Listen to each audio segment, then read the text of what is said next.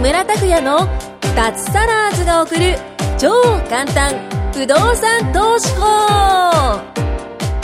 この番組は不動産投資によって脱サラを実現した自由人脱サラーズ3人組がその具体的な方法についてと脱サラの楽しい生活についてご紹介していきますサラリーマン生活を脱出して自由な生活を夢見ている方はぜひお聞きください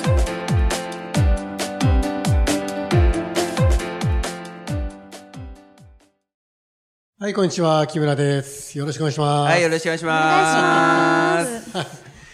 ちょっとね、前回もセンセーショナルな話題で。いやー、もう何なんですか、この、ねえうわ毎回毎回新しいビッグニュース。 ねえ。実はしかも出し惜しみして毎回一気に言 わないで。ね、3つもあるんです。まだなんだ、今週は。今週はすごいです。えー、なんだ、 すごいな。いや、それ冗談なんだけえど。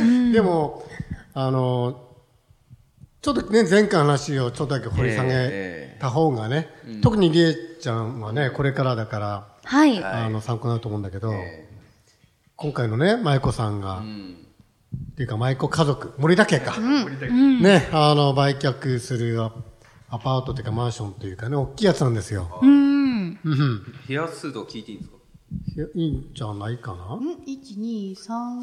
全部ファミリーですもんね。四五あ、そうですね。そうだね。あと一回は店舗出し一た。歩一歩。あ店舗も入ってるか、一回。踊りに面してるから、あー。それゆできるんですよねね。でそれがね、ざくっと言っていいかな規模感ぐらい。はい規模、一希望感本、は一言っても本、一本。一本。ジャストぐらい。まあまあ、そんな感じ。えーちょっと超えるぐらい。あ、ちょっと超えるか。おー、すごい。わかりますね日本一一本。億そうだねあ、おそばいっちゃったこれ反応していいのかなと思って、うおーとか言えないし、だろうなーみたいな。 すごいですね、1億は。怖いいですね。もう。りえちゃんの練習ぐらいでしょ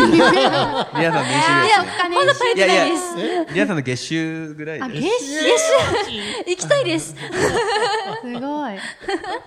いやー、お金持ちですね。すごいでやばねすこ。れちゃんと、あのね、しないと、対策いやね。やばいですよまあ税金対策をしないそと。う、ちょっとそんな金額を持ったことないし、お、おどおどしちゃいますね。と一回でガーンってきますよ。多分は入金で自体すはよされねますよ、ね。。もうそのあ瞬の、ガンってくるんですけど、通帳にね、りえちゃん想像つかないかもしれないです。りえちゃんね、毎月1000万ずつこう入ってくると 思うんだけど、いいなそうですね。はい。ぁすごい。マイコ家、マイコ家じゃない、ええ森田家の場合の通帳に、その決算日ってあるんですよ。本当にこの、うん。えっと、まあ、売れたっていうかね、売却っていう、この日っていうのがあって、んまあ、買う人が、まあ、ほとんどは、あの、キャッシュで払う人ってあんまり少ないんで、まあ、銀行、はい金融機関から借りてね、決算ってやって払うんですけども、その日に、通帳にドーンとその、一本の一応がバンと書き込まれるんで、札束がバンと置かれるんじゃなくて、銀行に数字が、数字がね、羅列が。そういうもんなんですよ、不動産を買うとき。うん我々ね、コウさんとか木村は、ええまあ、そういうの買ってきた方だから。うえんはい。うん。でも恐ろしいですよね。桁がもう数えられないそみうたいそうそうな。そうそうそうそうそう。うん。でこっちは払う方だったから、まあそうですね。だけど払う方なんだけど、あれね、そうそう、聞いてる人リスナーさんもわかんないかもしれませんけど、ちょっと言うとね、銀行から融資を受けて、売り主。まあ、今回、ね、まゆこさんみたいな人が売り主なんだけど、でも我々が買うときは、相手、会うことないよね。あったありましたね、僕。ああった、本当、あ、そうなんだ。へえ。私、ちあ、中古、あ、でも中古買うとき会ってないな。えうん別々に契約してて、会ってないんだけど。まあそういうんだけど、一旦銀行から、その一本なり一本、バンと自分の通帳に入るんですよ。うん。でそこまでは銀行の仕事なんで。うん。うん。で、そっからと、相手の利子にボンってえうん。移るんですね。ね。一瞬に して。だから、ポンって入るけど、一行だけですよポねン、そう一行、い一瞬にお金持ちなんだけど、 すぐもう支払い、引き落とし以下。そういう契約になってるからうね。ん。そういうもんなんですよ。そうですよおね。もちょっと面白よ悲しいですねちょっと悲しい。 でも丸数えてさ、おー、すげえ丸だな、なんて。でもフォローすると、リリアルの資産は残りますからね。あ、確かに。ものはね。おー、そうそうそうそう、もちろん、もちろん、もちろん。形になるのはいいですそうね。形目でに見える形にしな。る感じですね。この瞬間にあのアパートは俺のだっってていうふうに。あそういう感じですね。ーすごい。やっなんぱか面白い世界ですね不。動産の売買ってそういうもんですよ。いや、やっていただきたいですね。あ次は。もうぜひぜ1ひ億、もう自分の収入かどっちかわかんないみたい な。融資かなみたいな。こちらに売却でいいんじゃない ですか買っていただけますかね私に、あ、あー、今余裕ですかね。もう一つ物件ございまして そう、森田家には実はね、まだあるんですよ。三重にもあるので三重県の方にそちらにの物件をあの買っていただきたいと思いままだあるんですまだあかる恐ろしい。結構じゃあ、リリースをされる時期、タイミンそグっち、まだ決めてないし、で動いてないんだけど、ちょっとこれを考えた方がいいかななんて話ですすそうですねちょっとそっちどうしようかそなっちはまだね、ローンく普通に残ってる、普通の物件ですね。ローンが、私と同じようにローン組に残ってうる。ん、うん、そうです売却ってどういう時にするもんなんですか改めてですけど。 ああ、いい質問だね。う不ん動産の売却ってどういう時にすまあるまあのひか。、人それぞれ、人それぞれだよねと思いますけど。まあ、よくあるのが、あの、本当によくあるのが税金対策。あの、そう、それこそ相続の税金対策ですよね。あの、本当におじいちゃんおばあちゃんがもう持っていて、アパートとか持ってて、まあ、不幸にも亡くなったとか、もうちょっと大きな病気になってね、近々っていう時に、えっ、と、やっぱ資産を大きく持ってれば、相続の時に、そこ何千万とか、相続税を払わなきゃいけないっていうふうになるじゃないですかうん。。はい。でもアパートいっぱい持ってても、預貯金が何千万とかなかったら払えないですよね。払えなかったらアパート差し押さえ、いわゆるもう、罪なんでね、うん納税の義務あるから、お差し押さえだってすごいじゃないですか。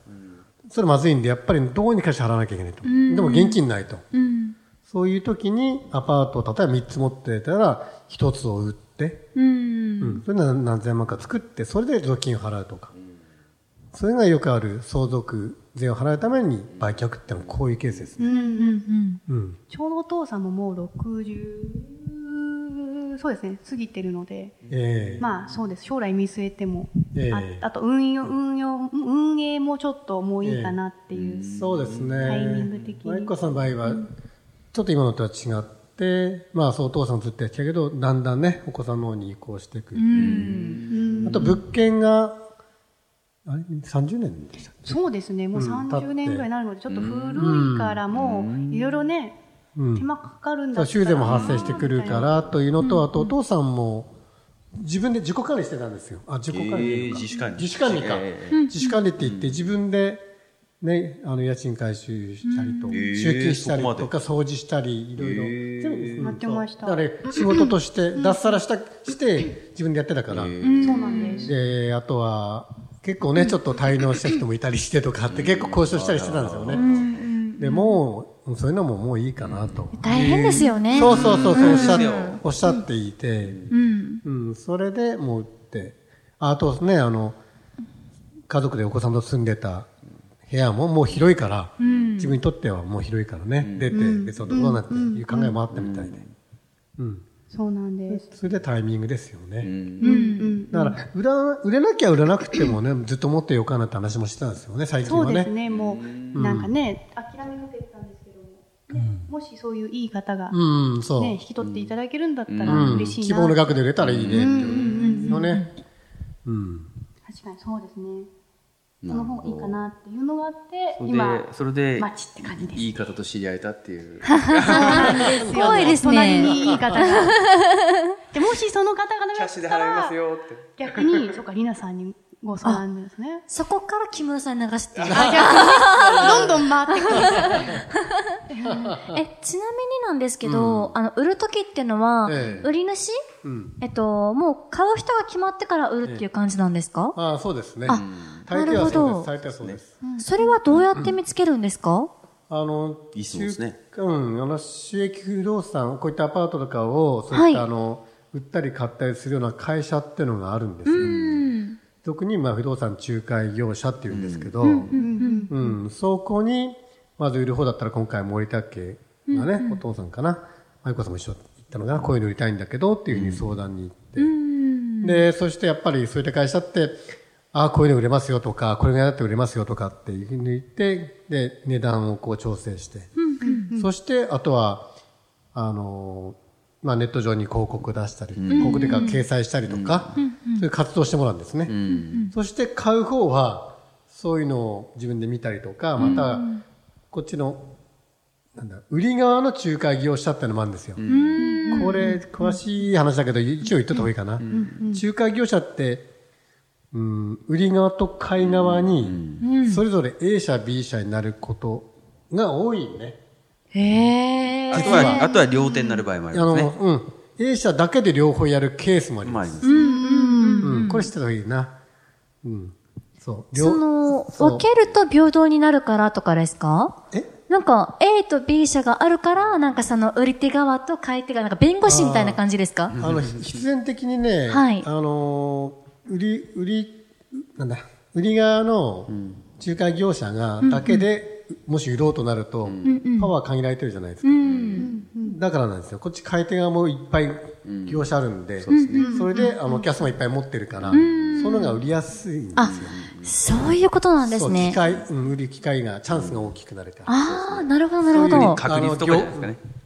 確率とか。うんねそういう業界になってます。って いう話ね。わかりやすいであす。写写真撮ってる。なんかいい感じで。うん。だからいい質問ですよえ。いい質問ですね。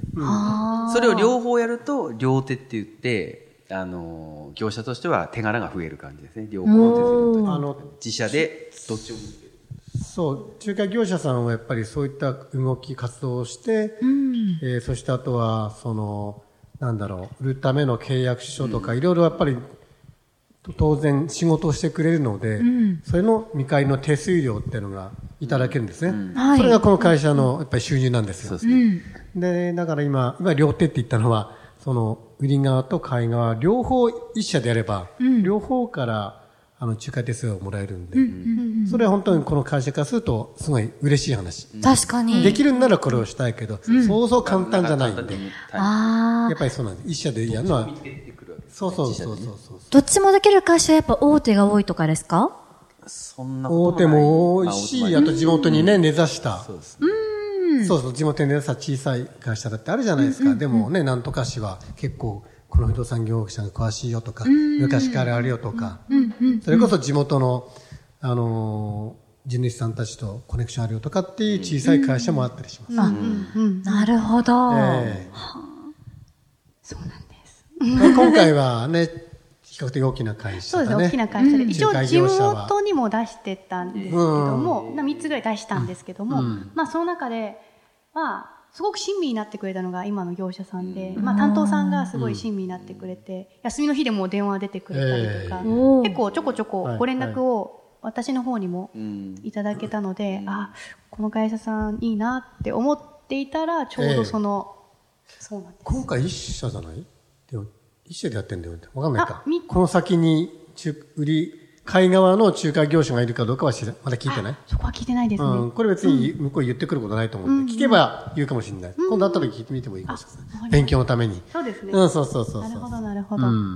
はいちなみに、その売りたいってなった時に、ええその売り手側の会社に、えええこの不動産売ってほしいんですって言って、ええで、制約しなかったとしても、ええその手数料ってのは払わなき発生しないゃです。あ、それいいですねず。っと載せてるのそれはは、専属、んせんえ専専属じゃなかったです。千人とか専ね人。とか、あれ、料金かかかかんないでですすもんね。千人。なんえかもっう、とね、はいあれさんうん、今説明しようか。あの、売るが、売る方が、はいある A 社っていう一社にだけをね、もう言って、こう、なんだろう、販売活動してもらうことを、千、千人か。そうですね千人って言うんですね。で、で、うん、でこれはですね、売る側からするもう、うちだけに任せてくれるなら頑張りますよって当然頑張れるじゃないですか。確かに。でもね、それともう一つの種類が、A 社、B 社、C 社と4社ぐらいに、もう頑張っておいてくださいっていうやり方もあるんですよ。はい。一般売あ、一般媒介か。っていうやり方もあるんですよ。はい。そっちの方が、会社の数多いから、売りやすいと思うでしょ。思っちゃいだまだけす。ど、銀行、この会社側からすると、他の会社にも行ってるんだよね、っていうことで、ちょっとパワー落とす、落ちるんだよね。確かに優先順位低くなりますよそうなんねで。すそうなんです。そうなんです決まんない可能性も上がりますからね。確かに。これはね、あ指の、名制か、指名制じゃないかって感じですね。うーん、なるほど、なるほど。指名してるか、誰でもいいですよっていうふううに。んまあ、そう美容院とか叩いてる千人にしね。 そう。そうなんです。あれ、今、ど、ど、ど、はい一般なんですよ。だからあ1000一般のままだった人んだ。に。一般のままだっけそうだ、1000人にすればよかったと思ったんですけど、一般のままだったんです、一結局。回しようとしましたよね、なんかね、一相談あ回っしてよねう。として、ちょっともう一件その地元に当たってみるって話で、うん多分一般のままなんです。それなのに、うんなんか頑張ってくださっ頑張ってくれたねて、すあのごねい良かったちなみでにす。このね、売るのはし、なんだ、収益不動産、アパートとかじゃなくて、この仕組みっていうのは、マイホームも同じなんですよ。で私、あの、マイホームを売ったことがあって、で、最初、その一般バイカーでややりました、本当に。でも、なかなか動いてくれないって思って、いいろいろ情報聞いたら、一社にするとね、頑張ってくれるっていうこともあって、一社に絞ったら、まあ、いろいろタイミングがあると思うんだけど、それだけじゃないと思うんだけど、それで売れましたね。うんうん。おー千人媒介にして。で、そこと、そこの営業マンと結構仲良くなって、うん。あとちょっとそこで交渉もできたりするんです。ちょっとだけね。もし売れたら、あーうんうん。なんだ、せ向こうも千人してくれって言うんですね。だったらこっちも、じゃあ手数料ちょっと下げてとか。あそういうのもでるきるんですね。交渉、交渉次第なるでほどす。一般と1000人だと、ええ売れた時の手数料って全然違ったりするんですかいや、同じね、3%だよね。3%。あ、同じなんですね。とっこど時々、マイホームの関係とかで、どうしても痛いからってことあで、ちーなょんっかうとんうん、なるほど。得点があったなるりすることもあったりしますけどね。うんなかなかないですね。3パーって決まってるんで。ほど。うん。いやーでも、嬉しいですね。一般だったのに、頑張ってくだうんそさって。うですねうん本だと思当いますに。よかったですね。 もう、手かけてたので。いや、だからもう、洋さんにはちょっと週末会いに行って、もええう本当にもう、もうね、ええペコペコしないともう、ありがとうございます。まあでもやっぱりそうそこで人脈作って今後ずっと何らかの形で付き合っていく可能性は、まゆこさんも金曜市不動産でやっていくのかな、そう、そういでろいすね。ろ まあいろいろやるような感じだけど、でも不動産が柱なんでしょうん、そうです不動ね。産事業。だから、これで一つ大きな味見ができるんで。すそうですね、人脈ごいよ。ですね。すごいよなんかすごい親身な方で、結構テキパキされてるし、話も、もう、はい、ええわかりましたってすぐやってくださるような。あー多分、いいね地位的には多分主任とかそういう上の、はい、はいいや。上の方なんですよ。あーそうなんですねたまたま、なうんちょっとしはらいはいはい調べたら上の方だったんで、ええなので、はい、なんかそういう方とね、仲良く、ええ今後もつないでいければいいなと。ああ、本当にそうですんね。思います。不動産投資はね、人脈戦、情報戦なので、はい。はい、人脈はもう大事にした方がいいですよ。はい。また進捗今報告度しもま早す速、ね。ま森田さん、この物件買いませんなんてすぐ言われたりして。早いですね。いきなりねこれで買ったやつでこっち買ったらどう思う売ったやつで買うあるかもしれないけど。 はい。ね。じゃあ時間ですので、今回は以上です。はい、ありがとうございます。ありがとうございました。ありがとうございます。